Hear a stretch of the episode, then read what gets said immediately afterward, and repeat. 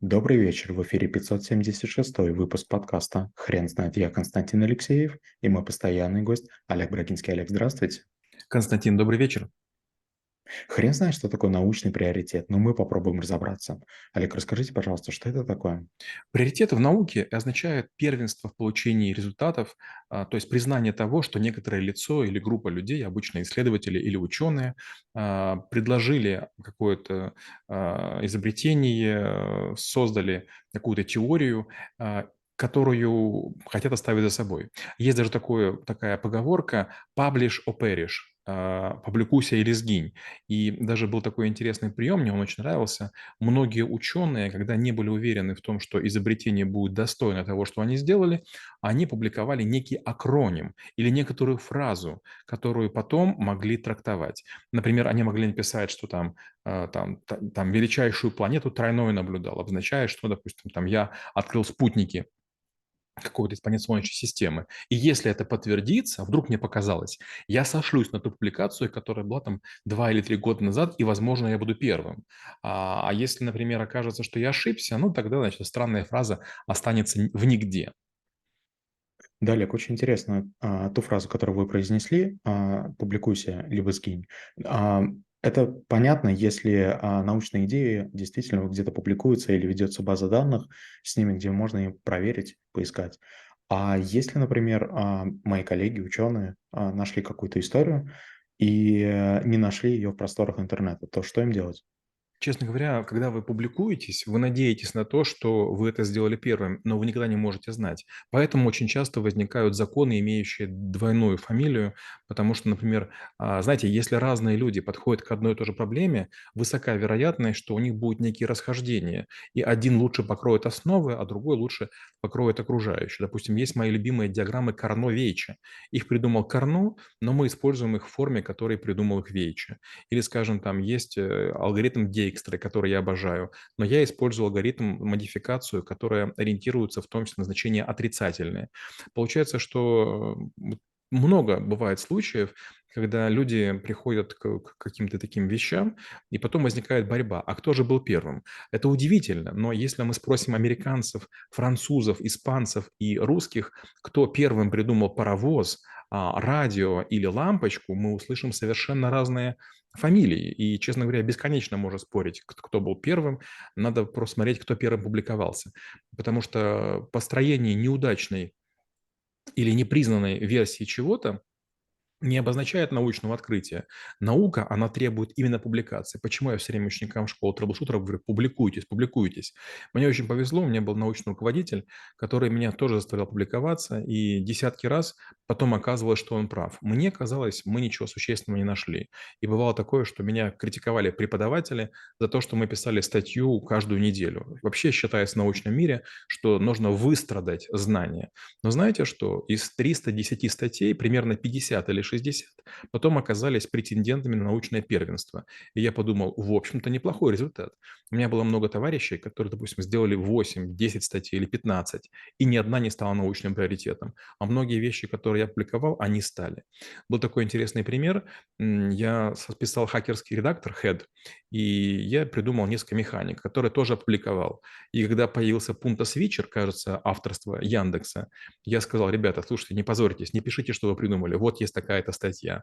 Такая же у меня была история с AT, с Western Digital, с Касперским и другими компаниями. Я говорил, знаете, вот не позорьтесь, вот есть такая-то публикация на таком-то языке в такое-то время, не вы первые придумали. Я не спорю, вы большие молодцы. Или пишем а, две фамилии, допустим, там мою и вашу, или как бы снимаете публикацию. И знаете, ни один раз у меня не было такого, чтобы кто-то возмущался.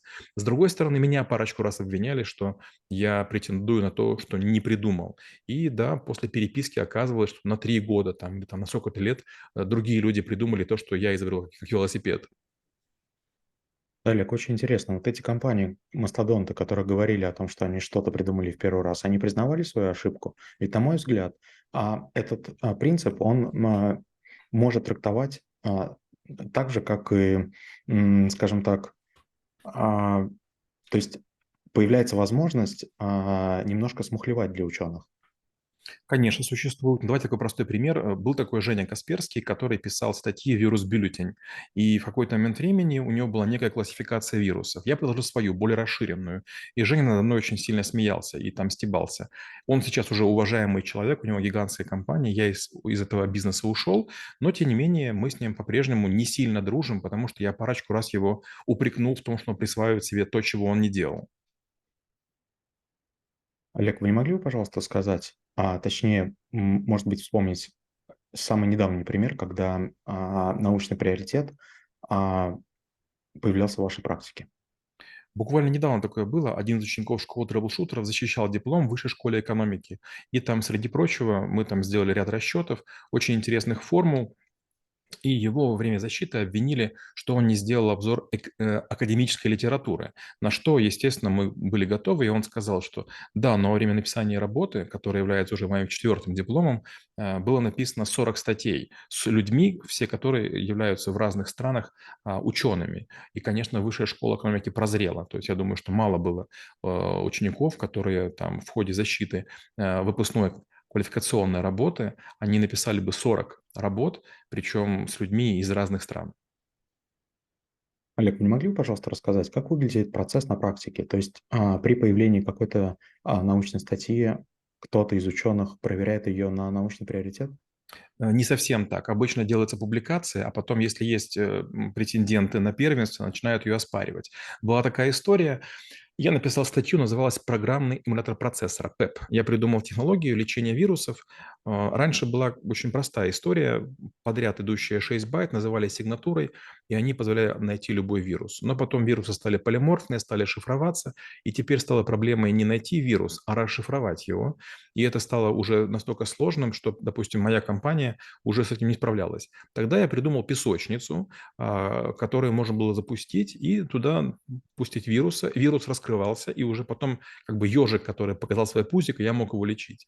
И, честно говоря, было много смеха по этому поводу, и даже там уважаемые люди на мной стебались. Но когда у уважаемых людей начались вирусы, и я полечил с помощью своей программы у них на компьютере One Half и похожие вирусы, они перестали смеяться.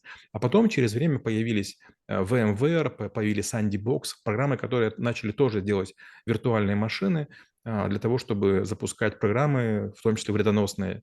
И оказалось, что я намного опередил время. Я этим очень горжусь. Олег, вы не могли бы рассказать тот момент, когда человечество, а, в принципе, поняло, поняло, что а, необходимо отстаивать такие вещи? И если э, какой был первый прецедент? Трудно сказать. Я знаю, что первый патент был получен на пиво, и это пиво существует до сих пор. Понятно, что это торговый знак, это продукт. А вот когда впервые было какое-то знание защищено, я не могу этого сказать. Знаете, было время и египетских жрецов, и э, греческих философов. Они много чего придумывали, но далеко не все осталось э, вот в нашем бытие. И мы очень много исказили. Один из моих любимых примеров, которым я блеснул на экзамене по философии, как сейчас помню, мне достался э, законы Ньютона. И, естественно, это было там для меня несложно, потому что я учился на втором образовании юридическом, а как бы как техник я законы Ньютона знаю, а, от зубов отскакивает. Я решил как бы выпендриться и сказал, вы знаете, а Ньютон-то не первый придумал там гравитацию и прочие вещи, а был такой Лукреций Кар, который в своей книге о природе вещей сказал вещи, которые уже рассказывали о том, что природа уступает вещам, имеющим большую тяжесть. По сути, за 2000 лет до Ньютона было предсказано наличие тяготения. Если мы, допустим, говорим про атомарность, ее тоже придумали древние греки. Олег, вы не могли бы, пожалуйста, дать несколько рекомендаций людям, которые а, будут писать статьи, либо открывать какие-то научные а, вещи? Что делать с а, научным а, приоритетом? Ну, в первую очередь, не все, что вы публикуете, будет иметь научный приоритет. Есть такое понятие, как ВАК– Высшая аттестационная комиссия. Есть журналы ВАК, туда не очень легко попасть. Вот прямо сейчас тоже одна статья будет публиковаться моя в России, и, честно говоря, это занимают недели, потому что всегда есть рецензенты, то есть если вы пишете научно-популярное что-то на какие-то порталы типа ВЦ, Хабр, там никто не проверяет, можно все что угодно делать. Ученые такого не позволяют. И если вы имя новое, имя свежее, неизвестное, то тогда вам дают рецензентов, обычно черных рецензентов. Я написал какую-то статью, а вы являетесь светилом, допустим, вы академик или доктор наук, и вам говорят, а ну-ка, можете проверить этого наглеца? Вы говорите, да, слушайте, ну как бы все уже известно, этому всему лет 50, нет научной новизны. А если нет научной новизны, не будет научного приоритета. Олег, спасибо. Теперь на вопрос, что такое научный приоритет, будет трудно ответить. Хрен знает.